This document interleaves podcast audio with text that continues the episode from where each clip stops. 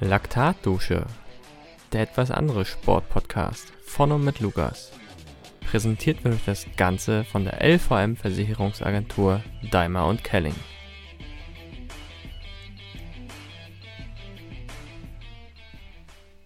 Ich begrüße euch, liebe Hörerinnen und Hörer, zu einer neuen Folge Laktatdusche. Wir knüpfen so ein wenig an die Thematik der letzten Episode an. Ich habe äh, wieder einen kleinen Triathlon-Experten dabei und freue mich, dass Daniel Welsch heute mit dabei ist. Moin Daniel.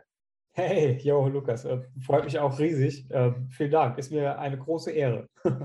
ja, wer dich noch nicht kennt, der wird dich heute definitiv kennenlernen und äh, ich glaube, ähm, für die Hörerinnen und Hörer bist du ein sehr interessanter Gast, weil du kommst aktuell relativ viel rum, was ich so die letzten Wochen mitbekommen habe, äh, erlebst viel, bist weltoffen und äh, ich freue mich jedenfalls sehr auf die Folge und bin gespannt. Wir wollen heute mal so ein bisschen darüber sprechen, äh, wie du zum Sport gekommen bist, wie oder was du diese Saison eigentlich vorhattest, was dazwischen gekommen ist und was jetzt bei dir noch ansteht und wie eben bereits angesprochen, äh, was du so erlebst in, in der Triathlon-Welt. Ähm, tatsächlich auch äh, möchte ich vorweggreifen, dass wir ja auch äh, mit dir wieder einen musikalischen Experten dabei haben. ne, hast, ja. lang, hast lange in der Band gespielt. Äh, welche Musikrichtung? Bist du auch so, so ein kleiner Punkrocker oder ja, welche? Schon, schon irgendwie. Ne? Also es ist eher so, also wir in der Band haben ähm, Rock gemacht, also wirklich klassischen, klassischen Rock, würde ich einfach sagen. So, es fällt mir immer schwer, das in eine Schublade zu stecken. Ähm, und äh, ja, Texte zuerst auf Englisch, ne, so ein bisschen punkiger und dann wurde äh, irgendwann haben wir dann Songs auf Deutsch gemacht. So zuletzt. Ne? Und wir waren, ich weiß gar nicht, ey, ich glaube, wir haben 20 Jahre zusammen in der Band gespielt, sind zusammen groß geworden, sind zusammen nach Berlin gezogen. Also ja, schon ein bisschen länger dabei gewesen. Nicht schlecht. Wie hieß denn eure Band? Mega, mega. Zuerst hießen wir aber My Hero und dann hießen wir, ach, auf jeden Fall so die längste Periode der Bandgeschichte hießen wir Mega Mega. Nicht schlecht, äh, muss ich mir nachher mal reinziehen. Äh, bin ich gespannt. Also ich bin ja äh, seit der letzten Folge großer Fan von The Baboon Show und äh, fahre mich damit regelmäßig bei Intervall Sessions an die Wand. also das war definitiv ein guter Tipp von Niesin Knecht. Mega. Ja, erzähl mal, wie bist du zum Sport gekommen? Was waren so deine Anfänge? Ähm, meine Anfänge waren tatsächlich äh, schon äh, relativ früh. Ähm, also ich habe als Kind war ich schon immer sehr aktiv und ich würde schon fast behaupten hyperaktiv. Ähm, und meine Eltern haben damals halt auch irgendwie immer versucht, mich, äh, mich irgendwie ruhig zu kriegen und haben mich alles machen lassen, was ich, worauf ich irgendwie Bock hatte. Und ähm, Fußballspielen war so ein Ding, ähm, damit habe ich angefangen, dann hat mir irgendjemand äh, die Backe dick geschossen, hatte ich keinen Bock mehr drauf. Dann, äh, keine Ahnung, war irgendwie nicht mein Ding. Ballsportarten sowieso generell nicht. Und ähm, habe dann immer wieder so durchgehend eigentlich immer Sport gemacht, ähm, aber halt nicht irgendwie ambitioniert oder sowas. Ne? Ich habe dann Kampfsport gemacht, habe alles mal ausprobiert, mal Volleyball gespielt, mal, wobei Ballsportarten, ne? also Volleyball war jetzt auch nicht gerade so der Hit. Ähm, aber ja, also das große Ding habe ich dann, glaube ich, im Laufen gefunden. Ähm, das war so dass die, die, erste große Liebe, die ich dann so für mich entdeckt habe, weil ich einfach gemerkt habe, ey, ja, das, ich kann mir selbst alles einteilen, ich brauche nicht viel dazu, ich kann immer wieder raus und vor allen Dingen macht es den Kopf halt mega frei. Und ähm, ja, dann ähm, sind wir irgendwie mit der Band gestartet und ähm, ich habe den Sport auch als Ausgleich zur Musik halt extrem äh, gern gemacht und es wurde mir dann so ein bisschen ähm, zu wenig würde ich sagen, so das Laufen. Ich hatte Bock, irgendwie mich noch ein bisschen mehr ähm, auszupowern in dem Sinne irgendwie. Und dann hatten wir uns aber für, für einen Halbmarathon in Berlin angemeldet, äh, unser Sänger, unser damaliger Sänger und ich. Und ähm, ich hatte keinen Plan irgendwie damals von äh, den Anmeldegeschichten vom Berlin-Marathon und wollte mich irgendwie vier Wochen vorher anmelden und das hat natürlich nicht funktioniert. Ne? Also dann war das Ding ausgebucht, ich war vor dem Training, wollte irgendwas machen und habe dann geguckt, was in der Nähe, ja, so drumherum so geht und dann gab es den Berlin-Triathlon und dann habe ich mich dafür angemeldet und dann meine erste olympische Distanz gemacht. Und ab dann äh, ja, war, war ich dem Triathlon quasi verfallen. ja. ja. nicht schlecht. Ähm, da würde mich mal interessieren, der damalige Berlin-Triathlon, ist das quasi äh, vergleichbar mit heute die Finals oder äh, ist das von der Location her nochmal ganz anders? Das ist äh, von der Location her nochmal ganz anders und den Wettkampf gibt es auch tatsächlich noch. Der ist äh, an der Insel der Jugend in Treptow, also im Treptower Park quasi. Und ähm, da gibt es eine olympische Distanz und ähm, eine Mitteldistanz sogar mit äh, Windschattenfreigabe. Ach, das ja. ist ja interessant. Äh. Ja, ist immer Anfang Juni so und de den Wettkampf habe ich halt wirklich auch schon super oft gemacht, weil es der Einstiegswettkampf war damals und ähm, ja, ich den auch irgendwie gerne mache.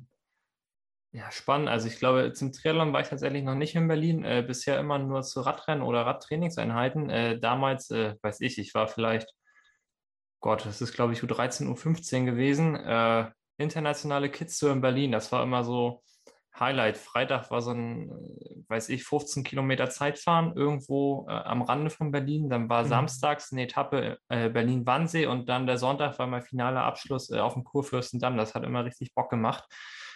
Das war ganz cool. Und irgendwann haben sie dann das Format so ein bisschen geändert, dass am Samstag zwei Etappen gefahren wurde. Dann sind sie ein bisschen vom Wannsee weg und sind äh, auf irgendein so Flugplatzgelände hin und war dann quasi frühes Mannschaftszeitfahren und nachmittags dann Rundstreckenrennen. Mhm. Äh, war ganz cool. Ich glaube, das müsste jetzt im August auch wieder irgendwann stattfinden in Berlin. Ja, klingt auch richtig gut auf jeden Fall. Also ich glaube, man kann hier noch äh, relativ viel entdecken. So, ich hatte auch den, den ähm, Berlin Triathlon XL damals mitgemacht. Am Müggelsee fand der statt. Das war eine Mitteldistanz, die war auch mega cool. So hat echt voll Spaß gemacht, da, ähm, da zu starten, weil die Strecke auch super schön war. Und jetzt gibt es ja den, den Ironman Erkner quasi, was ja vorher jetzt auch einfach nur der. Erkner ja, aber das, das wird doch aktuell sehr kontrovers äh, äh, gesprochen, oder? Dass, dass quasi Ironman das, das Event aufgekauft hat, um da seinen Stiefel durchzuziehen und äh, naja, ja. vielleicht so, so ein, so, ein, geiles Event, wo man gerne hingefahren ist, auch irgendwo zunichte zu machen. Möchte ist ich halt, jetzt mal so behaupten. Ne? Es kann sein, muss aber nicht, aber. Ja. Na, ist schon krass, dass es äh, quasi von den Strecken äh, dieselben Strecken sind wie damals beim äh, Erkner Triathlon, aber jetzt halt irgendwie so das Ironman-Zeichen draufgeklatscht ist und ähm, das halt irgendwie doppelt oder ich habe dreimal so viel kostet auch und so. Keine Ahnung, kann, kann schön werden. Ich bin mal auf die erste Austragung gespannt. So, ich werde auch da sein, werde mir das angucken auf jeden Fall, aber. Ich bin eventuell ja. auch da als Zuschauer. Cool. Äh, ja, ich hatte da eine, äh, mit der ich in Hamburg viel früher Rad gefahren bin, die hat jetzt äh, lange Zeit Pause gemacht äh, und überlegt oder hat überlegt, dass sie doch da eventuell starten könnte und äh, bereitet sich da aktuell drauf vor. Mhm. Und äh, je nachdem, wie es bei mir zeitlich reinpasst, habe ich gesagt, naja, Egner ist nicht so weit weg könnte ich doch mal vorbeikommen und gucken. Ne, und ich sage mal so, auch äh, dadurch, dass sie ja die Veranstaltung aufgekauft haben, hat sie ja auch den Vorteil, äh, dass sie ja eigentlich keine Probleme haben sollten mit, äh, kann man in dem Gewässer schwimmen, kann die Radstrecke genehmigt werden, so wie es jetzt in Dresden der Fall ist. Ne? Ich glaube, alle schieben aktuell richtig Panik, weil sie Angst haben, dass es ein Duathlon wird. Ja. Und äh, haben Angst, weil es jetzt 1100 Höhenmeter sind, ganz ehrlich, ob jetzt 800 oder 1100 geschenkt. Ja, ist dann auch wirklich im Endeffekt komplett egal. Ja. So äh, bist du halt ein bisschen langsamer oder so, aber ja, äh, finde ich jetzt tatsächlich weniger dramatisch und äh, letzten Endes kannst du dir eh erst eine Meinung bilden, wenn du halt Freitag vor Ort bist und, und dir das anguckst und, und weißt, was Phase ist. Ne? Solange nicht entschieden wird, ob es jetzt ein Duathlon ist oder nicht, äh, oder die Radstrecke immer noch nicht final ist, kannst du halt nichts machen. So, ne? Das Einzige, was du jetzt vielleicht äh, machen sollst, wenn du sonst ein 58er Kettenblatt fährst, solltest du dir überlegen, kaufst du dir noch einen 54er oder nicht. ne? Das, das wäre so, so eine Option, was man machen kann, aber. Ja, ja stimmt. Aber ne? schon krass, ne? So zwei Wochen vorm Rennen. ist schon auch irgendwie. Ist ja auch nicht gerade so weiß ich nicht, da sind ja auch relativ viele Pros am Start und ich glaube, äh, für Leute wie zum Beispiel Felix Henschel oder so, ist es der Saisoneinstieg. Das wäre schon krass, wenn man dann irgendwie zwei Wochen vorher sagt, oder beziehungsweise jetzt, man weiß es ja jetzt immer noch nicht, eine Woche vorher sagt so, ey, no. Ja, also das, das wäre ja so Worst-Case-Szenario, dass es halt komplett abgesagt wird, was ich eigentlich nicht glaube. Also ich, ich hoffe ja so ein bisschen, dass dieser Hitzeeinbruch, dass der wegfällt und dass es relativ normale Temperaturen bleiben und dass sich das Gewässer eventuell wiederholt und dann ist ja, ja. Äh, die erste Problematik schon mal gelöst und alles andere ist, glaube ich, egal. Ja, drücken wir die Daumen. Fall. Ja, du hattest dieses Jahr einiges vor. Dein, dein Saisoneinstieg sollte, glaube ich, äh, Ende Mai sein, Challenge Samorin. Ähm, genau, also der, der Saisoneinstieg war äh, schon im März in, äh, auf Lanzarote, quasi der 73 Lanzarote. Ja, stimmt ähm, da gemacht. Das war dann aber mein Vorbereitungsrennen eigentlich genau für die Championship für Samorin im Mai. Und ähm, alles lief halt mega gut. Ich, das war jetzt das erste Jahr, wo ich wirklich gesagt habe, so, ey, jetzt mal wieder ein bisschen ambitionierter, ein bisschen regelmäßiger trainieren und ein bisschen Ähm, ja, weil das in den letzten Jahren, in den letzten zwei Jahren auch natürlich ne, durch Corona ein bisschen äh, zu kurz gekommen ist und äh, aber auch generell einfach zeitlich.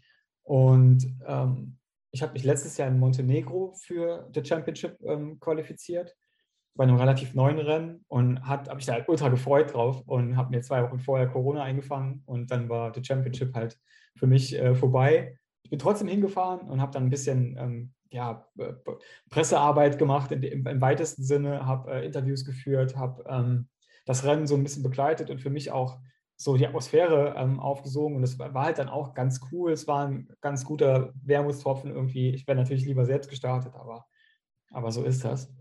Und ähm, ja, danach ähm, war jetzt äh, die Challenge äh, Gdansk, ähm, in, in Danzig quasi.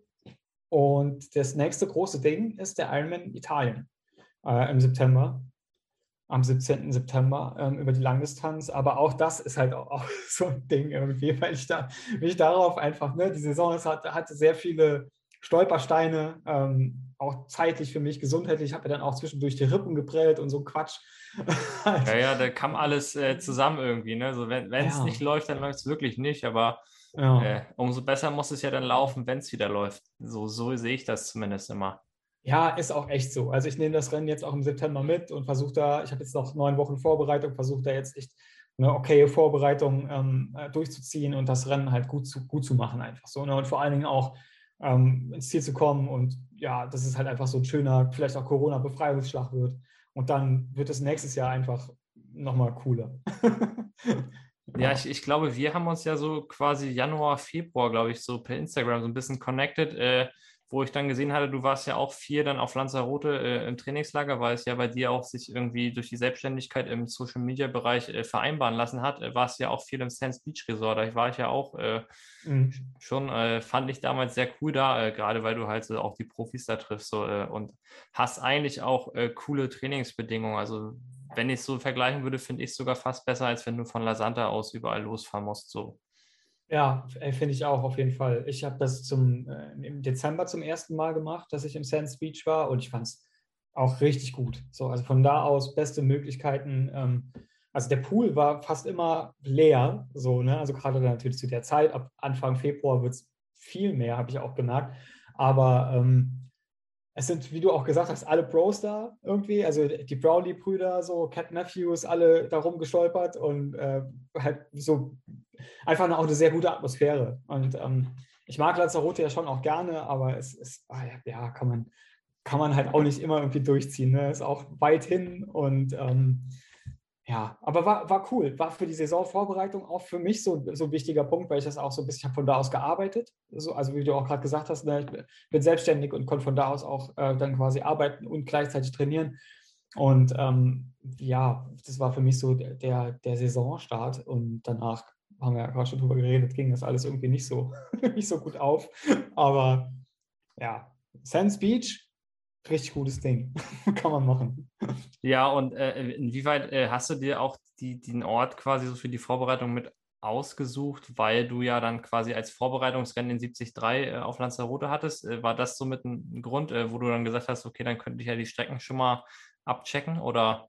Ja, und auch um so ein bisschen äh, den, den, Frieden mit Lanzarote zu machen. So, ich bin vor äh, 2018 beim Ironman Lanzarote bei der Langdistanz gestartet und ähm, habe das Rennen auch, auch gefinisht und so. Ne, war aber vorher, das war mein erstes Rennen, bei dem ich wirklich ambitioniert trainiert habe vorher mit Trainer, mit äh, Coach Timo Pracht ähm, und ähm, habe da wirklich irgendwie fünf oder sechs Monate Training, strukturiertes Training vorher, vorher ähm, quasi gehabt und der Wettkampf lief halt nicht so geil. und es war halt einfach mega hart für mich. Und ähm, ja, weiß nicht, immer so eine Hassliebe gewesen. Und dann war ich noch zweimal zum Trainingslager da und bin aber irgendwie auch nicht so richtig reingekommen. Dann war ich so, komm, ich probiere das jetzt nochmal. Und äh, diesmal war das halt mega gut einfach. Und dann dachte ich auch, den 73 muss ich mal machen. Auch ein super schönes Rennen gewesen. Ähm, natürlich sehr viel Wind und ähm, alles, was mega viele Höhenmeter, was man sich halt so vorstellen kann auf Lanzarote. Aber ähm, ich habe auf jeden Fall mein Ziel erreicht und meinen Frieden mit der Insel gemacht. So, also kann ich nochmal hinfahren. Ich, ich, dachte, jetzt suchst du dir die nächste Insel aus. nee, nee, auf, ach, keine Ahnung. nee. Oh. Und ähm, was gefällt dir jetzt besser? Irgendwo so ein äh, Triathlon auf einer Insel oder doch eher Festland? Was, was, was liegt dir da eher? Boah, ey, das ist ähm, hat beides so seine, seine Vorteile. Ich mag es richtig gerne, wenn ähm, ich, wenn die Anreise zum Rennen halt nicht so, nicht so krass anstrengend ist. Ja, bin ich voll bei dir. Deswegen äh, suche ich mir tatsächlich auch meine so größeren Wettkämpfe so aus, dass du halt problemlos noch mit dem Auto irgendwie hinfahren kannst, weil dann hast du äh, nicht so den Stress, dass du dann Flüge umbuchen musst oder stornieren musst, wenn das Rennen ausfällt oder du krank bist oder so. Und ja. äh, wenn es halt auch quasi mit dem Auto erreichbar ist, kannst du halt spontan auch immer noch mal eine Person mehr mitnehmen, als wenn du dann auf einmal ein neues Flugticket brauchst oder so. Ja, ja voll. Ich, ich mag es auch gerne, wenn man echt entspannt und, selbstbestimmt einfach anreisen kann. So, ich habe einmal einen, einen, Wettkampf in Südafrika gemacht und das war, pff, ey, also alleine ähm, dieser ganze dieser ganze Reisestruggle war schon, war schon echt ordentlich. Von daher, ja, muss ich, muss ich glaube ich, nicht, so, nicht mehr so haben. Ja, und äh, hast du dann quasi bei Challenge Damorin, hast du da äh, offiziell dann die Pressearbeit gemacht oder hast du das dann quasi dir selbst organisiert? Wie, wie funktioniert das? Da, da habe ich keine Ahnung, da bin ich äh, immer sehr aufgeschlossen für, um sowas zu lernen, also wie das funktioniert. Das, ich sehe dann immer nur im Nachhinein, dass halt übelst viele Leute darüber berichten und, und frage mich nur, okay, ist das jetzt offiziell oder haben die sich das selbst organisiert? So, weil es teilweise schon echt krass geile Arbeit, die die Leute da abliefern. Hm. Also es war tatsächlich teils, teils. Ne? Also ähm, ich bin Challenge Family Ambassador in diesem Jahr und ähm, habe dann halt so ein paar ähm, ganz gute Kontakte halt zur Challenge Family einfach und dadurch, dass ich das Rennen nicht machen konnte, habe ich denen dann einfach nochmal geschrieben und habe gesagt, ey Leute, ich kann nicht starten, aber ähm, ich mache halt selbst äh, eigentlich zu jedem Rennen, bei dem ich starte, auch so ein kleines äh, Rennvideo, was ich dann auf YouTube hochlade ne, und versuche auch so ein bisschen das Ganze drumherum einzufangen und auch die Stimmung einzufangen. Und ähm, hat dann auch angeboten, dass ich das machen könnte. Ne? Also, dass ich das Rennvideo trotzdem gerne drehen möchte, aber dann eben aus der Perspektive des Supporters oder des Zuschauers in dem Sinne. Und ähm, ja, das, das, ist halt auf, auf, auf, offene Ohren gestoßen und äh, dann bin ich hingefahren und habe mich dann aber so ein bisschen, so ein bisschen auch reingesneakt, muss ich sagen. Also so zum Beispiel so Interviews mit, äh, ich habe ein Interview mit Gustav Ihnen zum Beispiel ähm, gehabt und ich glaube so, ähm, das war schon mehr Zufall, weil ich oben bei den offiziellen Renninterviews äh, quasi dabei sein durfte, um das für dieses äh, Rennvideo dann am Ende auch einzufangen. Ähm, hatte dann aber auch die Idee, was du eben schon angesprochen hast mit dem Race äh, Week Radio, äh, mit meinem Format quasi, dass ich die einfach nochmal abgreife und nochmal frage, ob die vielleicht nochmal fünf bis zehn Minuten haben, um mhm. mit mir zu quatschen. Und äh, die meisten haben halt Ja gesagt. So. Und dann habe ich die mal kurz äh, ins Zimmer nebenan gerufen, habe da mein Kram schon aufgebaut und habe dann meine Fragen gestellt. So, und dadurch hat sich das so ein bisschen entwickelt. Alles, ne? Also so, wie du gefragt hast, so, also teils, teils. War auf der einen Seite war es offiziell, auf der anderen Seite auch so ein bisschen, ja. Ja, geil. Also ich, ich finde das ja immer mega cool, wenn es halt zu Events halt auch Videos gibt. Ne? Ich habe ja quasi äh, zusammen mit meinen Brüdern letztes Jahr dann, äh, ich glaube, neunteilige Doku-Reihe, nenne ich es mal, äh, gedreht, quasi während meiner Vorbereitung auf den 73 in Duisburg. Und dann gab es quasi am Ende noch ein kleines Race-Video. Äh, kam halt auch super an und es war halt äh, für mich auch insofern geil, weil auch wenn du dann halt mal Tage hattest, wo du halt gesagt hast, boah, da habe jetzt übelst keinen Bock auf Schwimmen oder so, ne, dann hast du trotzdem gemacht, weil wurde ja dokumentiert. Das war dann so vielleicht teilweise, teilweise auch so der schlüsselführende äh, Schritt für den Erfolg, sage ich mal so. Und ähm, an ja. sich kannst du es dir dann halt quasi, weil du als Athlet, du kriegst halt von dem Wettkampf gar nicht so viel mit. Du bist halt dann so in, in, deiner Blase, du siehst vielleicht, was so drei, vier Minuten vor dir passiert, das kriegst du irgendwie mit, weil dir das jemand ständig zuruft und was hinter dir so drei, vier Minuten passiert. Aber alles andere bist du halt völlig weg von. Und eigentlich ist es ja auch cool äh, zu sehen, was überhaupt so im Wettkampf passiert. Ne? Also deswegen sitzt du ja dann irgendwo Sonntagnachmittag auf der Couch und guckst dir Challenge Rot oder Ironman Frankfurt an, ne? weil du halt sehen willst, was passiert während des ganzen Wettkampfes. So. Und das äh, finde ich dann schön, wenn es das halt auch auf Amateurebene gibt. Ja, voll. Also ich, ich, kann auch irgendwie nicht genug Content haben, so von solchen Sachen, weil es einfach mega schön ist, das auch zu gucken, ne? weil es mit, mit, super vielen Emotionen auch verbunden ist und ähm, man dann auf der Rolle auch nicht, so, nicht so die harte Langeweile irgendwie kriegt. ja, und, und inwieweit hat sich dann dein, dein Race Week äh, weiterentwickelt, quasi von dieser ich nenne das jetzt mal spontane Idee, die du dann quasi in Samorin hattest. Äh, wie, wie gehst du jetzt oder wie bist du bei den letzten Events äh, vorgegangen? Hast du ja. dir quasi äh, im Vorfeld dann auch schon gezielt ausgeguckt, okay, wer startet jetzt und mit denen würde ich gerne definitiv sprechen und hast dann quasi äh, so, wenn ich jetzt richtig mitbekommen habe, waren ja dann teilweise auch einfach Altersklassenathleten, die du so quasi gefragt hast, ob sie Bock haben, mit dabei, ne? Genau, genau. Ist mir, auch, ist mir auch super wichtig für das Format, dass es jetzt nicht so ein reines Pro-Format wird, weil ähm, natürlich ist es super spannend, den, den, den, Pros irgendwie zuzuhören, was, was sie zu erzählen haben und so, aber ich glaube, ähm, es gibt so viele Altersklassenathletinnen irgendwie, die, die mega gute Stories auch haben und äh, auch einen guten Musikgeschmack.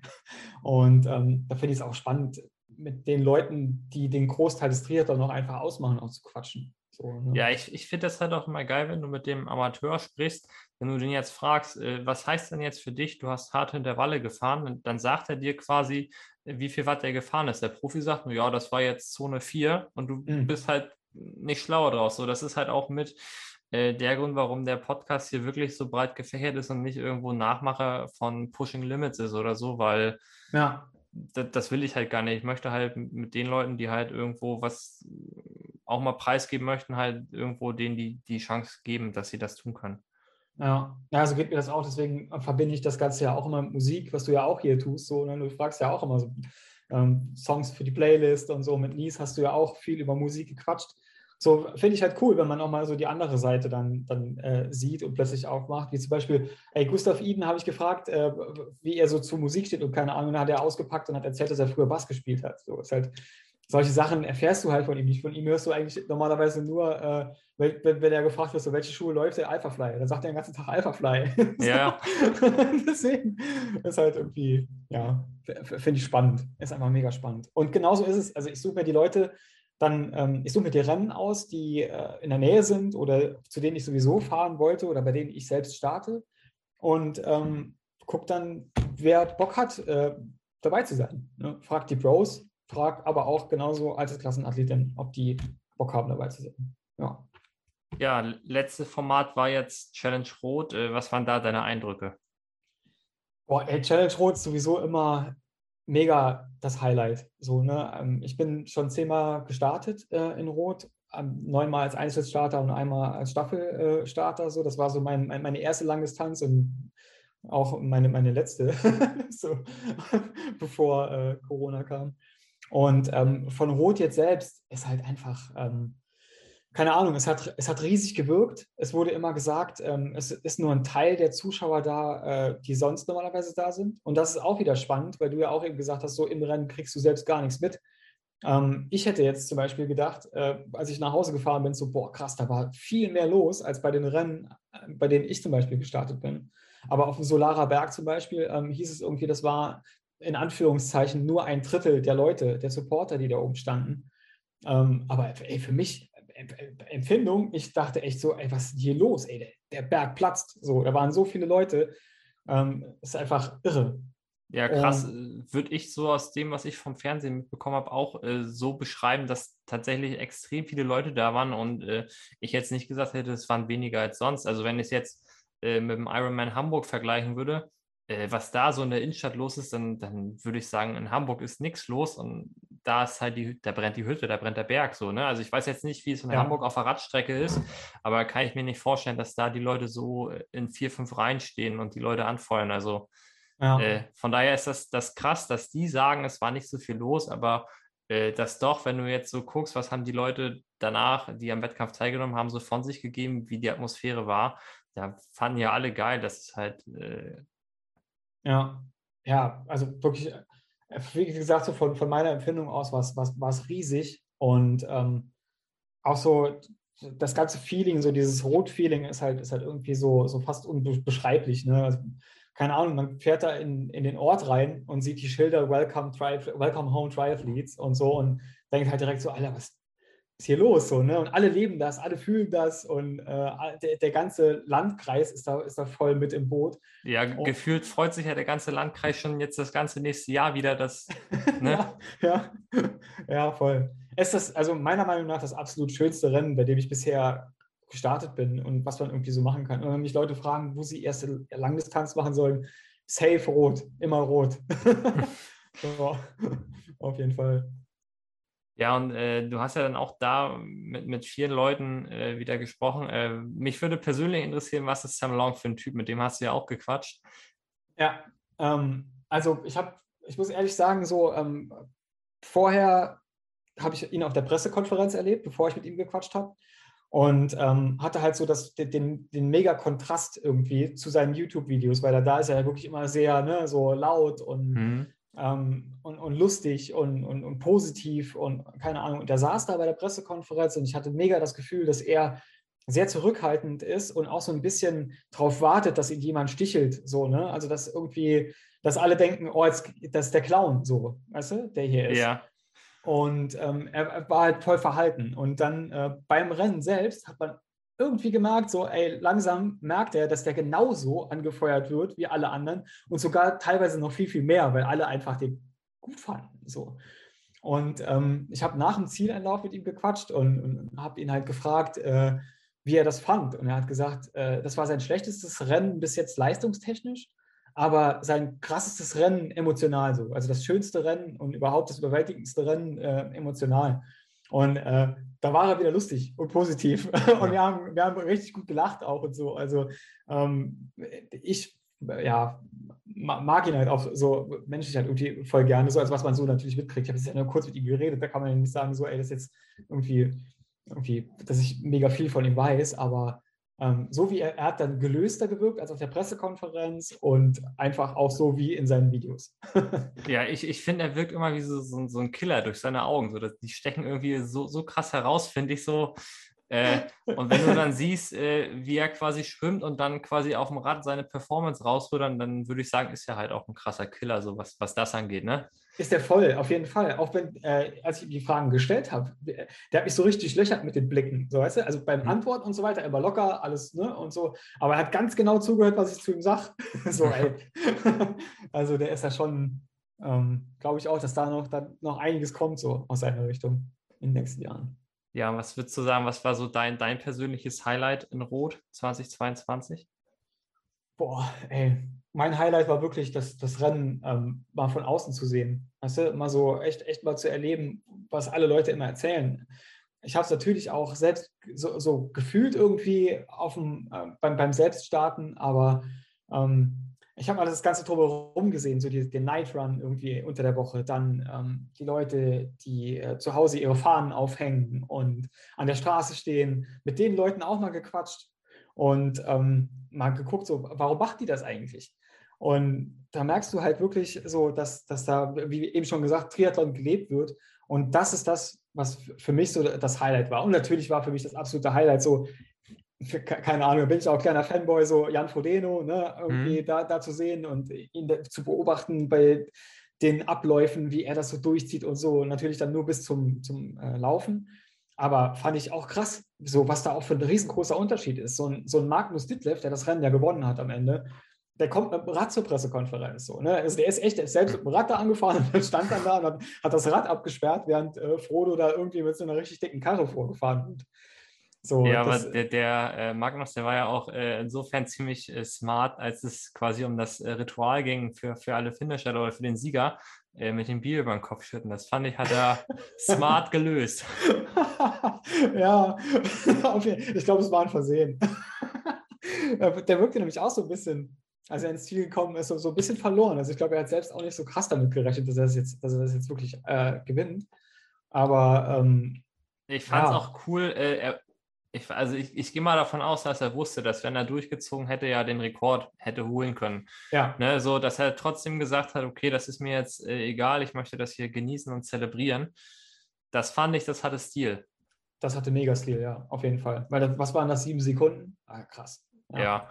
So, und äh, ich persönlich habe so ein bisschen mitgefiebert mit der, ich sag mal, Team Hamburg Fischmark-Crew, so, das äh, mhm. habe ja vier Jahre da gelebt, äh, starten mit Fritz auch in der Regionalliga gemeinsam. Äh, von daher mhm. fand ich das halt insofern äh, ziemlich cool, was das halt äh, quasi für ein Fight war. Ne? Also. Ja, auch richtig krass. Quasi, was, was er da auf dem Rad performt hat, äh, das war unglaublich, aber viel krasser fand ich ja, dass er äh, seine Schwimmperformance, dass er da so über sich hinausgewachsen ist und quasi da wusste, er hat einen geilen Tag. Das fand ich, hat mich richtig gefreut. Ja, das, das, das finde ich halt auch immer so, ähm, dass diese ganzen kleinen äh, Side-Stories irgendwie sind halt mega spannend einfach. Ne? Wenn du dann auch, wie gesagt, so Fischbar Crew, dann hast du noch ähm, hier Nick Stangenborg von, von Pushing Limits, der auch irgendwie so sein, sein Project da durchzieht und so. Und dann gibt es so viele kleine Geschichten ähm, neben den, den großen Stories, so dass das echt äh, sau spannend bleibt, auch über so einen langen Zeitraum auch trotzdem. Ja. Ja, und äh, vielleicht abschließend zum Thema Rote. Wann ist denn dein nächster Start in Rot? Also ich glaube nächstes Jahr nicht, aber übernächstes Jahr auf jeden Fall. ja, dann sehen wir uns da. Also ich, ich habe ja auch lange jetzt gehadert, so jetzt, wo die ganzen großen äh, Langdistanzen waren irgendwo. Mache ich es jetzt nächstes Jahr, mache ich es nicht nächstes Jahr. Ich habe mich jetzt quasi in weiser Voraussicht entschieden, dass ich es nicht nächstes Jahr mache, sondern äh, ja, voll gut. Ich, denk, ich denke dann nachher mit 26 ist man, hat man ein gutes Alter, um da sein Langdistanzdebüt zu geben. Und äh, auf jeden de Fall. denke auch, dass es rot werden sollte. Muss. nee, wirklich. Also gute Entscheidung. Ja. Gut, ähm, bei dir steht dies Jahr noch an äh, Emilia Romana. Genau auch äh, eine Langdistanz, wo ich sehr, sehr viel Gutes bisher drüber gehört habe. Ich glaube, es war die allererste Podcast-Folge mit Lukas Schnödewind, äh, der auch quasi da sein Langdistanzdebüt gegeben hat oder sogar, äh, ich sag mal so, in seinem Triathlon-Jahr, wo er angefangen hat, da sein, sein richtiges Triathlon-Debüt gegeben hat und hat auch gesagt, es war ein geiler Wettkampf. Er hat zwar gelitten, mhm. Äh, aber doch auch irgendwo so von, von den Strecken her wohl äh, muss es relativ äh, geil sein, da zu fahren, zu racen, so, weil es nicht so monoton eintönig ist. Ja, da freue ich mich auch schon wirklich drauf. Also ich würde den Wettkampf schon, schon super lange machen. Ähm, hatte mir das auch eigentlich so zurechtgelegt, dass das äh, ein, Bestzeit-Wettkampf werden sollte. Ähm, aber ja, gut, also durch ne, das alles, was jetzt dieses Jahr irgendwie so war, wird es jetzt einfach so ein, bringe ich ins Ziel und, äh, und, und, genieße das einfach so gut wie möglich. Aber es ist halt ein super schnelles Rennen und äh, ich hoffe halt auf, auch auf gutes Wetter und so. Und dann. Ja, das ist halt nachher quasi, wenn man so Richtung September geht. Ich meine, in mhm. Italien hast du da noch relativ gutes Wetter, aber es wird ja dann in Deutschland schwierig mit der Vorbereitung. Ne? Die Tage werden kürzer, die Regentage nehmen zu. So, ich meine, die letzten Jahre war es im September so, dass das Wetter relativ geil war. Mhm. Aber äh, wenn wir jetzt uns den aktuellen Sommer angucken, der ist ja doch auch schon sehr durchwachsen, was ja eigentlich für die Natur ganz gut ist, aber äh, aus sportlicher Sicht äh, doch immer sehr, sehr katastrophal, wenn du dann drei Tage am Stück Regen hast und aber irgendwie lange Radausfahrten machen musst oder so, doch, oder? Mhm. Ja, voll. Bei, bei, mir ist, also bei mir ist gerade momentan eigentlich mehr so, mehr so beruflich Zeitmanagement-mäßig irgendwie alles katastrophal, aber, aber das ist eine andere Geschichte. Deswegen, ähm, ja, ich, ich finde auch, ähm, wie gesagt, ich habe jetzt noch neun Wochen, ähm, um mich so ein bisschen vorzubereiten, nehme das jetzt noch mit und ähm, dann, dann, dann, nehme ich das, was ich kriege. Und wenn es regnet, dann bin ich halt ein bisschen sauer, aber das Bier danach schmeckt halt auch gut so, glaube ich. Richtig, das, das schmeckt so, genauso gut, wie wenn es im Wettkampf warm ist. Ähm, ja. Was mich dann noch interessieren würde, äh, quasi, äh, du bist ja selbstständig im, im Social-Media-Bereich. Was mhm. genau machst du? Das äh, wollte ich schon immer mal wissen und ich glaube, das ist jetzt hier so ein ganz guter Punkt, wo du es mal anbringen kannst. Dann können wir nämlich alle noch ein bisschen was lernen für unser Social Media. ja, jetzt gibt es die Tipps. Nee, ich bin ähm, äh, Social Media Consultant, ähm, also Social Media äh, Berater quasi ähm, für verschiedene Firmen, für äh, Marken und äh, früher auch für, für Einzelpersonen ähm, aber also Person des öffentlichen Lebens quasi so, das mache ich jetzt aber nicht mehr. Ähm, ich mache jetzt nur noch für Marken und ähm, für Unternehmen, hauptsächlich im Sportbereich, kümmere mich um ähm, die Kanäle, kümmere mich aber auch um die Content-Erstellung, also drehe Videos, mache Bilder, schreibe Texte, schreibe Newsletter, schreibe Website-Texte, mache Website-Layouts. Ja, das ist so, so quasi das, was ich selbstständig mache. Und jetzt ist noch so ein bisschen Moderieren dazu gekommen. Ähm, das äh, mache ich auch mega gerne. Und ja, ey, es passt halt super gut zu dem, zu dem Triathlon-Ding. Ne? Also ich, hm. ich habe gerade eben gesagt, so Zeitmanagement technisch klappt es gerade nicht so, aber das, das liegt auch hauptsächlich daran, dass es immer so Hochphasen gibt. Weil gerade im Sommer, jetzt wo ich gesagt habe, ich habe sehr viele Kunden und Kundinnen aus dem Sportbereich, dann ist es auch einfach so, dass im Sommer halt die Hochphase ist. Dass da, da finden viele Wettkämpfe statt, da ist halt viel Alarm überall. Und ähm, dann wird es auch mal, mal ein bisschen mehr so. Aber ich bin definitiv super glücklich mit dem Schritt, äh, dass ich mich da selbstständig gemacht habe. vor vier Jahren und äh, ja, ähm, mache das richtig gerne.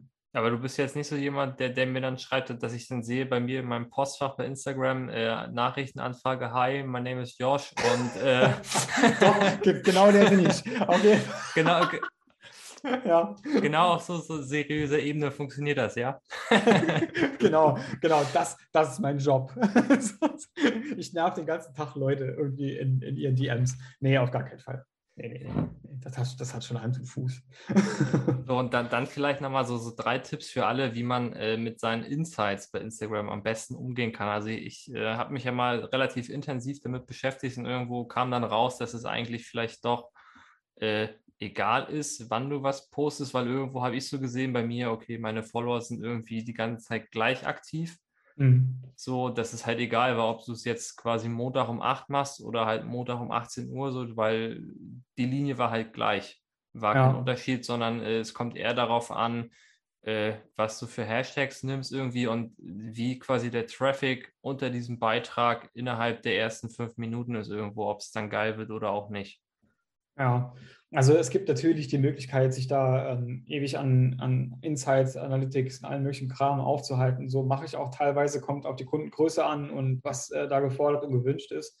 Aber so für, für einen privaten Account, so ähm, würde ich immer sagen, das so natürlich wie möglich zu halten. So wenn man um fünf nach sechs morgens Bock hat, einen Post zu machen, so dann sollte man das auch machen.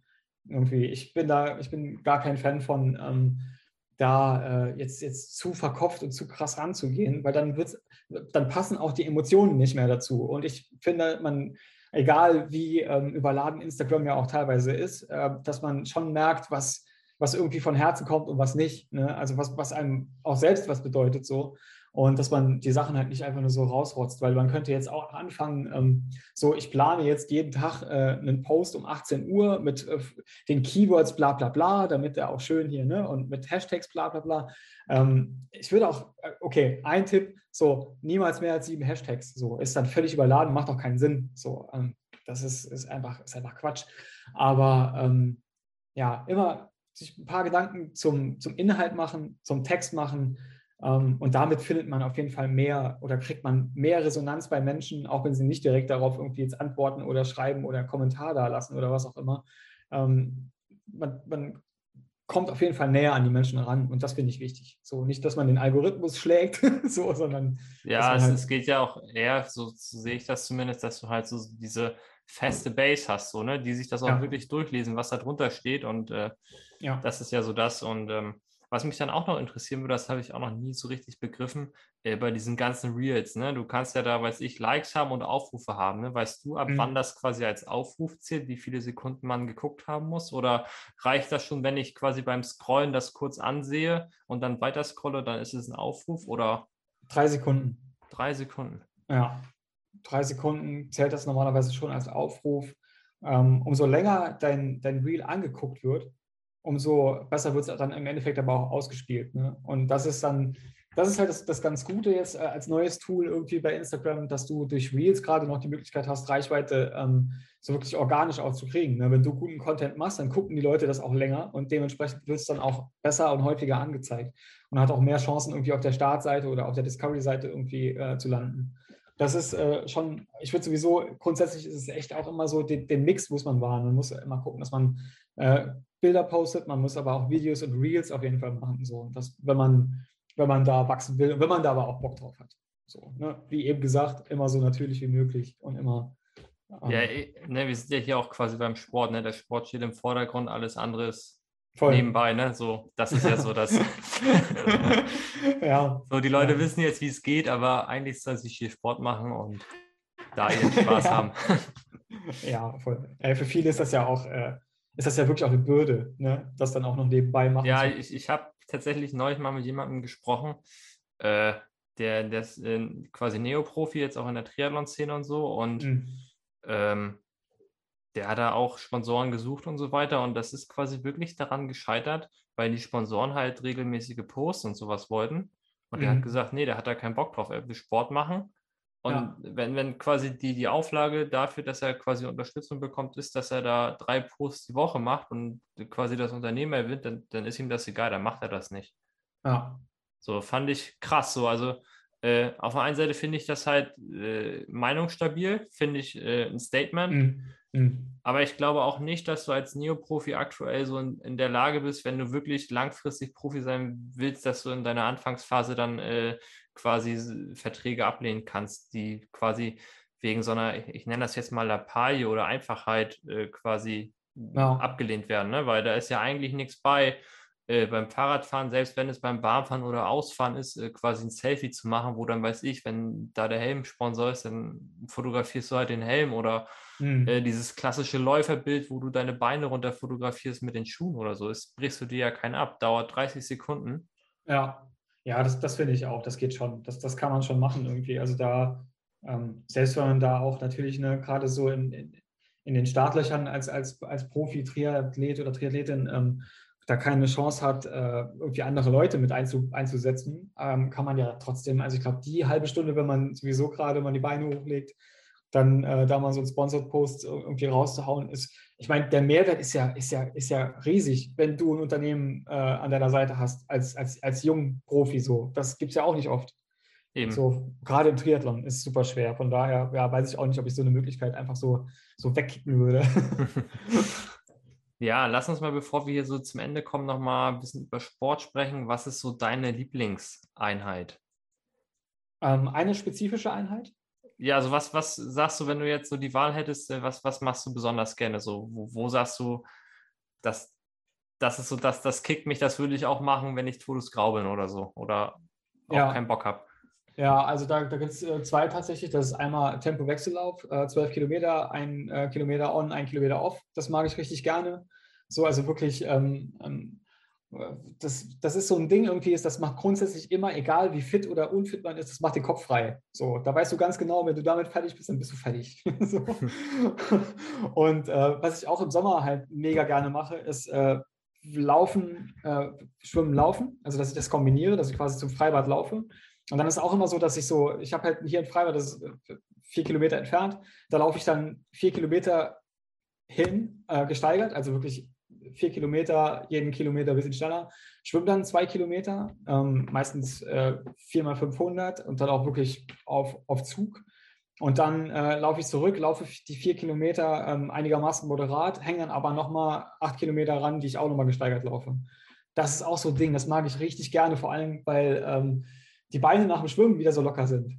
Ja. Weißt du? Und dann kannst du nochmal Gas geben. So. Das, ist, ist eine geile Einheit und vor allen Dingen auch äh, so Zeitmanagement-mäßig auch wieder richtig geil. So hast du beides verbunden und äh, hast gut. Ja, das, das, ist auf jeden Fall zeiteffizient. Also dafür, ja. Dass, ja, dass ja Schwimmen, so was, was Zeitmanagement angeht, doch eher so der Killer ist. Ja. Äh, wenn du es so machst, dann ist das schon wieder doch. Hast du dann quasi 16 Kilometer gelaufen und äh, geschwommen? Ja, zwei geschwommen. Also so in der Regel ja. zwei kommt dann, kommt dann drauf an. Ist aber auch deswegen auch eigentlich nur im Sommer, weil es dann reicht, wenn man so einen, so einen kleinen Laufrucksack hat oder sowas und sich da halt die Badehose ja. und die Schwimmbrille reinhaut und so ein kleines. Äh, oder du musst im Einteiler laufen. Ey, geht auch, auf jeden Fall. Dann direkt reinspringen und weiter. Ja, geht auch, klar. Ja. Ja, und dann würde mich ja noch äh, interessieren, was so deine größte Triathlon-Panne war. Boah. In zwölf Jahren, da musst du doch wenigstens mal eine Panne gehabt haben, oder? Jo, ey, ich hatte, deswegen, ich, ich überlege gerade, welche von all diesen Pannen ich dir erzähle. so, ich, ähm, ich, wenn du sonst noch überlegen willst, ich könnte noch eine erzählen aus äh, relativ äh, naher Vergangenheit. Ja, bitte. ähm, ich habe mich ja jetzt äh, zwei Wochen lang äh, als Kurzdistanzler versucht, äh, bei uns in der Regionalliga Nord. Und ähm, ja, erste Wettkampf habe ich halt das so durchgezogen, wie es halt, wie ich es halt immer gemacht habe. Schuhe am Rad angezogen, Schuhe am Rad ausgezogen, ne? Fertig mhm. halt, wie das so ein Quereinsteiger-Triathlon macht. So, dann hatte ich mir dann, weil ich äh, verspottet wurde, dass ich ja kein richtiger Triathlet sei, äh, habe ich es dann eine Woche später perfektioniert. Also ich habe sie zwar am Rad angezogen, die Schuhe, weil alles andere, das wäre geisteskrank, wenn du es nicht vorher übst. Ne? Und auf Üben hatte ich halt die Woche, eine Woche habe ich gesagt, nee, selbst wenn ich es übe, das, da packe ich mich nur aufs Maul und blamier mich. Ja. So, und dann äh, habe ich aber gesagt, okay, pass auf, ich ziehe aber meine Schuhe auf dem Rad aus und laufe barfuß in die Wechselzone rein. Ja. So, und dann äh, war das so, dass da ähm, auch noch Sprint und Olympisch war an dem Tag und äh, quasi da, wo, wo Radauf- und Abstieg war, war quasi auch gleichzeitig so um 20 Meter versetzt äh, der Wendepunkt für die Radstrecke. Ja. So, und ich war halt so im Laktat schon drinne, weil wir halt nur fünf Kilometer fahren mussten, Ja. äh, dass ich quasi den Wendepunkt mit dem Abstieg verwechselt habe und habe dann quasi zu früh meine Schuhe ausgezogen und hing dann so 20 Meter so in der Luft, so wie so ein sterbender Schwan, der nicht wusste, was macht er jetzt. Steigt er wieder auf und tritt nochmal oder lässt er halt jetzt rollen? So, das war halt so, gab es dann auch wieder nur dumme Kommentare. So, ja, dann lass doch die Schuhe an und zieh sie erst am Rad, äh, am, wenn du das Rad abgestellt hast, aus. So, das, das war so Panne aus größter, äh, aus nächster Vergangenheit. oh Mann. Ähm, du, ich erzähle dir jetzt äh, die, die, die Megapanne ähm, von meiner Ironman Südafrika-Vorbereitung, weil das ist krass. Der Wettkampf an sich lief ja auch schon scheiße, aber ähm, ich hatte acht Monate Vorbereitung, lief richtig gut und ich war so, ich bin in Südafrika angekommen und war so, ähm, keine Ahnung, also wirklich austrainiert und da war was drin, so für mich eigentlich gefühlt. Und dann macht man ja in Südafrika, ähm, wenn man dann da ist, ne, macht man ja aber auch vorher Ausflüge, so ein paar, ne? Dann guckt man sich irgendwie die Landschaft an und keine Ahnung, will ja auch so ein bisschen was mitkriegen von dem ganzen Drumherum. Und äh, dann sind wir zu so einem, dann hieß es irgendwie, ja, wir fahren hier zu so einem, zu so einem äh, Wasserloch, irgendwie, keine Ahnung, da kann man Klippenspringen machen. So. ja, und ich, und ich dachte schon so, ja, ja, genau, Klippenspringen. Ey, als ob ich jetzt hier, ne, ich trainiere acht Monate und dann gehe ich Klippenspringen. Niemals. Ich komme mal mit. So, und dann meinten die, oh ja, nimm mal den Neo noch mit, dann kannst du da, da kann man auch ganz gut schwimmen. Und dann kamen wir da an und dann war das aber gar nicht so hoch. Und dann dachte ich, oh, das ist ja gar nicht so hoch, das ist ja egal, da kann man ja auch mal springen. So, und dann bin ich da zwei, dreimal runtergesprungen, das war super schön, dann, keine Ahnung. Und dann hat aber der Guide äh, von Hannes Hawaii Tours an der Stelle nochmal vielen herzlichen Dank für alles, so, also an der, ähm, meinte dann so, ey, lass uns doch mal zusammen, da war so ein, so so ein, äh, so ein Seilzug, lass uns doch mal zusammen an diesen Seilzug hängen und da runterspringen. Und also beziehungsweise das war so ein Seilzug, der ging dann langsam ins Wasser, weißt du, so konntest du dich dranhängen und ähm, bist dann so da runtergeschlittert. Und dann hingen wir da und dann sind wir da runter und äh, ich habe zuerst losgelassen und der Typ lässt nach mir los und fällt mir mit seinem Ellbogen halt genau auf den Brustkorb. Ah. Ja, und ich dachte so, nee, Alter, das ist jetzt nicht euer Ernst.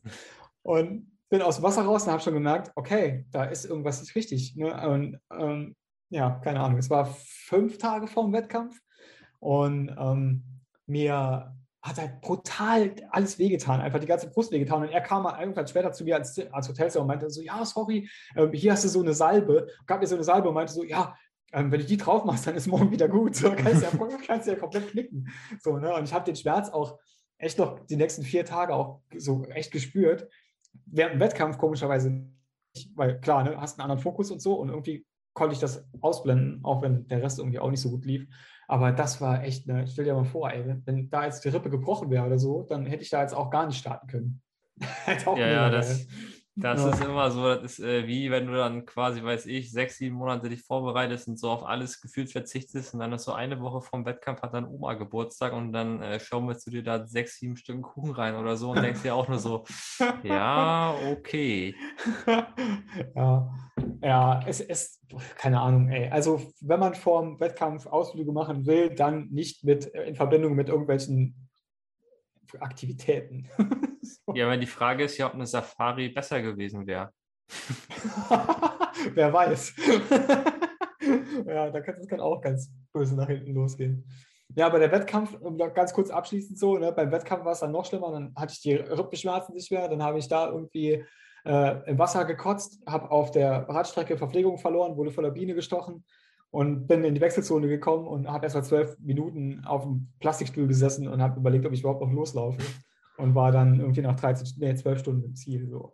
so. Aber, aber Südafrika ist ja auch tendenziell immer so, dass quasi äh, aus 3,8 Kilometer Schwimmen auch plus zwei werden, oder? Ja, es wurde auch tatsächlich verkürzt, aber irgendwie gefühlt war es, die wollten es runterkürzen auf 1,6, weil die Verhältnisse halt wirklich richtig schlimm waren, aber im Endeffekt geschwommen bin ich auch 2,4 oder so. Also, aber es ist ja. doch auch eigentlich jedes Jahr das Gleiche da, oder nicht? Also, ja, ja. Ich habe ne, also, ich, weiß nicht, vielleicht muss da der Veranstalter mal überlegen, das, das zeitlich ein bisschen zu verschieben, dass halt bessere Bedingungen sind, dass man da auch mal 3,8 Kilometer schwimmen kann. Ne, ich meine, immerhin, man bezahlt ja auch für 3,8 Kilometer Schwimmen. Ja. man, man, glaubt gar nicht, wie viele Leute sich richtig doll freuen, wenn morgens durchgesagt wird, so, ey, heute wird Schwimmen verkürzt. Ja, dann hast du immer den einen Deutsch, der da steht und sagt, aber ich habe hier für 3,8 bezahlt. Ja, ich will die schwimmen. ja. Na, heißt ja nicht umsonst Windy City auch, ne? Port Elizabeth. So, deswegen. Also ich glaube, da ist es echt schwierig, da mal so ein Zeitfenster zu finden, wo, wo alles, äh, alles safe ist. Aber keine Ahnung. Also ich werde da safe nicht mehr starten. das Ding ist durch. Dann äh, würde mich jetzt deine Überraschung der Woche interessieren. Wir sind ja jetzt noch am Anfang der Woche, deswegen geht auch aus der letzten Woche. Ja, ähm, meine Überraschung der Woche. Boah, ich glaube, ähm, ja, doch, äh, also ich habe ja dieses Race Week Radio Ding angefangen. Ähm, das ist noch gar nicht so lange her irgendwie und habe ähm, in der letzten Woche die letzten Interviews auch von Rot auch gepostet und so und ähm, war halt wirklich sehr überrascht, wie, äh, wie positiv äh, die Rückmeldungen waren. Ne? Weil es ja auch ein Format ist einfach, das ist nicht lange, das dauert fünf bis zehn Minuten irgendwie. Und ähm, ja, fand es halt einfach richtig cool, wie viele Leute auch gesagt haben, so, ey, das ist gut, mach das mal weiter, weil auch, ne, wir leben ja auch irgendwie so in ne, Social Media und keine Ahnung, alle gucken gerne, aber niemand, oder es ist schwer, auch Leute dazu zu bringen, auch zu interagieren und auch mal irgendwie ähm, was, was, ja, was es, ist, es ist gar nicht so leicht, als Ungeübter vor einem Mikrofon oder vor einer Kamera zu sprechen. Also ich habe das ja auch, diesen Entwicklungsprozess so hinter mir. Die ersten Folgen waren ja grottig, was meine Moderation angeht. So jetzt, wo der Rhythmus auch wieder weniger geworden ist, ist es dann auch wieder so zu Anfang immer etwas holprig und dann äh, musst du so reinkommen. Deswegen, das ist halt super spannend so, aber irgendwie ist es halt trotzdem immer geil und die Menschen kriegen es alle hin. Ja, ja, ist, ist krass. So, also ich, ich ähm, finde es cool, dass ähm, Leute auch mal wieder so ein bisschen, dass man wieder ein bisschen mehr Interaktion entsteht, einfach, weißt du, durch solche Sachen. Auch bei dir jetzt so, ich zum Beispiel so, ich äh, finde es wieder cool, ich verfolge das ja auch bei dir so und ähm, äh, das sind halt einfach, man nimmt sich ja die Zeit auch, weißt du, man, man hat ja auch Bock, einfach das zu machen, was man so macht. Das ist ja jetzt nichts irgendwie, oh, ich werde jetzt dafür bezahlt und jetzt muss ich hier noch eine Podcast-Folge aufnehmen oder sowas, mhm. sondern ist ja, kommt ja, kommt ja aus dir raus, so auch. Und das sind solche Sachen, ähm, da finde ich es immer cool, wenn man auch mal, auch mal, wenn auch mal jemand ja, sagt, so, ey, man, man entwickelt sich ja auch persönlich weiter, ne? Also Voll. so, man kann was von anderen lernen und so auch vielleicht für sich Sachen rausziehen, die man, die man halt cool findet, so, ne? Das, ja. das ist so das, äh, was ich halt so, so geil finde an solchen Formaten. Ja, total. Ja, ich habe als Überraschung mitgebracht, äh, aktuell ist ja Tour de France und ähm, dass ja doch alle erwartet hatten, so diesen großen Schlagabtausch zwischen Mathieu van der Poel und Wout van Aert irgendwo. Ja. Und, und das halt quasi eigentlich äh, Mathieu van der Poel, ich will jetzt nicht sagen hinterherfährt, aber eigentlich, wenn du so guckst und das Peloton von hinten gezeigt wird, dann fährt er immer hinten. Äh, hat einfach nicht die Beine und das zeigt halt auch einfach mal, wie Sport wirklich sein kann, ne? dass halt auch irgendwo äh, mal so ein, so ein Tapering nicht funktioniert irgendwo, dass du halt nicht auf den Punkt hin äh, fit bist. Ähm, und was ich aber äh, finde, was richtig auch Stil hat, dass er sich halt trotzdem da durchquert, diese drei Wochen und nicht einfach sagt, okay, ist jetzt nicht das, was, was ich machen möchte. Ich, ich steige jetzt auf äh, vom Rad ab und suche mir was Neues, wo ich äh, hinfahre und gewinne da sondern äh, er nimmt das auch als Chance für sich und sagt halt, okay, vielleicht kommt ja in der dritten Woche irgendwo mein Radfahrerbein wieder und dann geht's los. So, das, ja. Ne, das ist so das, was, was ich krass finde. Äh, das muss halt mental extrem hart für den sein. Das, ja, das glaube ich auch, ey. Das ist, das ist wirklich krass, ey, wo die das dann auch teilweise dann auch hernehmen, ne? sich da mental dann auch nochmal so auf, auf solche Sachen auch einfach einzustellen und dann das nochmal. Ich finde es auch krass, auf jeden Fall. Da ist Profisport nochmal eine ganz andere, ein ganz anderes Ding einfach. Ebenso, das ist so das ist tatsächlich mein Highlight. Da finde ich phänomenal, wie der das so durchzieht und Ne, und auch äh, quasi, was in den anderen Fahrerköpfen vorgehen muss, so quasi die, ich sag mal so in der abgehängten Gruppe in Anführungsstrichen mit, mit Mathieu van der Poel fahren und die quasi am Limit sind und, und sich fragen, okay, warum ist der jetzt bei uns oder so? Und der sagt sich halt, naja, für ganz vorne reicht es nicht, hier hinten ist es für mich zu entspannt und ja, was so, mache ich jetzt? Das ist halt so äh, mal eine andere Seite des Sports, finde ich, die super spannend ist. Voll, ja dann lass uns mal jetzt so zu, zum, zum Highlight hier kommen, wo ich mich jetzt die letzten 50 Minuten drauf gefreut habe. Äh, was packst du auf die Playlist? Ähm, ich würde tatsächlich mal ähm, was bisschen, bisschen ruhigeres, also was heißt ruhiger? Ähm, von City and Color würde ich The Girl draufpacken. Ähm, das ist ja der Sänger von äh, der Band Alexis on Fire und Alexis on Fire ist schon eine relativ harte Band so, aber äh, das ist ein Nebenprojekt und ähm, ist richtig, richtig, richtig gute Musik, die man auch mal, wenn man mal irgendwie, keine Ahnung, drei Minuten off auf der Rolle hat, kann man sich das auch mal ganz gut geben. Ähm, und äh, wenn es dann nochmal hart wird, dann würde ich Jay-Z Dirt of Your Shoulder ähm, draufpacken. Äh, ja, halt einfach, weil der ist Klassiker so und äh, einfach auch ein Mega-Song zu trainieren. Ja, geil. Freue ich mich demnächst, wenn ich das auf der Playlist habe und äh, Intervalle baller. ja. Ich habe äh, zweimal was von Rammstein mitgebracht. Nice. Äh, so, äh, äh, ich sag mal, als ruhiges von Rammstein äh, hätte ich aus dem neuen Album Schwarz. Mhm. So, das ist halt irgendwo da, das höre ich aktuell viel beim Dehnen, so das entspannt mich irgendwie. Ich weiß nicht warum, aber irgendwie, das ist so, passt halt einfach so. Das. Und dann hätte ich noch äh, mitgebracht aus dem Album oder vom Album Mutter, ich will. So, das ist auch aktuell so, das passt vom Mindset her ganz gut so, wenn es halt irgendwo so in finale Vorbereitung für Wettkämpfe geht, so dass, äh, wenn er sagt ja ständig, ich will so, und das, das musst du, glaube ich, dann so in, in deinem Mindset haben, wenn, wenn so die, die Schlüsseleinheiten kommen.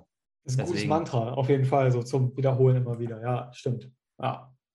So, das, das muss im Unterbewusstsein drin sein und dann sind quasi die harten Einheiten auch gar nicht mehr hart, sondern irgendwie. Ne? Okay. Ja. Richtig so, ne? Dann, dann, dann, machst du die halt so, dann, dann hast du keine Angst vor denen, sondern die Einheiten haben Angst vor dir oder so. So, so ungefähr funktioniert das. ja, geil.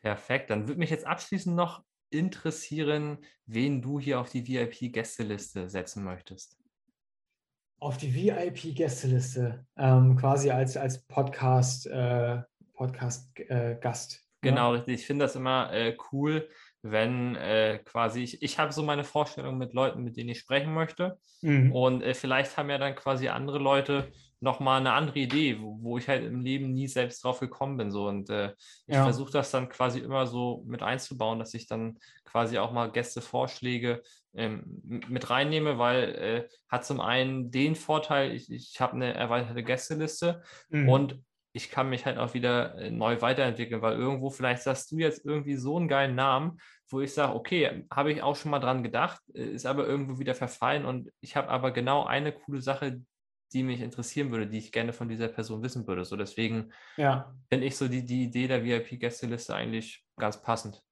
Cool, dann hätte ich zwei Leute, ähm, die ich dir vorschlagen würde. Das ist einmal äh, Svenja Tös, die Profi-Triathletin, ähm, von der man in den letzten zwei Jahren jetzt nicht gar nicht so wahnsinnig viel gehört hat, aber die äh, eine extrem gute, einen extrem guten Saisonstart hatte, ähm, drei Rennen gewonnen hat und irgendwie immer so ein bisschen unterm Radar fliegt. Und ich glaube, sie ist eine super spannende Gesprächspartnerin, weil sie einfach mal so aus der Perspektive, glaube ich, erzählen kann äh, bei Pros, wenn nicht alles so geleckt ist, weißt du, wenn nicht alles so glatt ist und alles immer so hochglanz läuft, sondern wenn auch mal ein paar schwierige Zeiten dabei sind und ähm, wie, was sie so tut oder was sie, was sie, was sie macht, um, um da rauszukommen auch und da auch dran zu bleiben und dann trotzdem nach all der Zeit so irgendwie wieder Rennen zu gewinnen, weißt du, da muss man ja auch erstmal mindsetmäßig da sich irgendwie mhm. neu aufstellen. Und ähm, äh, Timo Pracht als äh, mein Ex-Trainer quasi, super, super spannender, interessanter äh, Podcast-Gast äh, mit über, keine Ahnung, 30 Jahren Triathlon-Erfahrung. Also der kann halt wirklich richtig, richtig viel erzählen. Nicht schlecht, äh, danke ich dir. Finde ich äh, sehr spannende Gäste. Und ich denke, dass wir die in naher Zukunft definitiv umsetzen werden, sofern das äh, irgendwie machbar ist. Klar, auf jeden Fall. Ist alles machbar. das kriegen wir hin.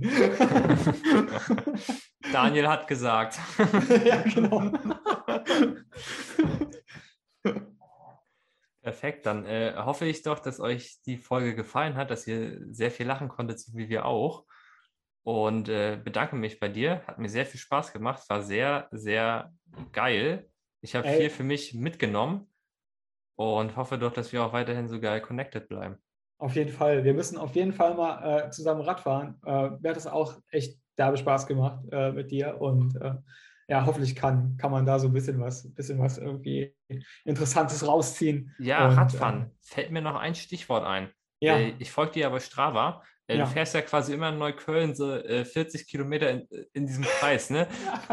Wie lang ist so eine scheiß Runde?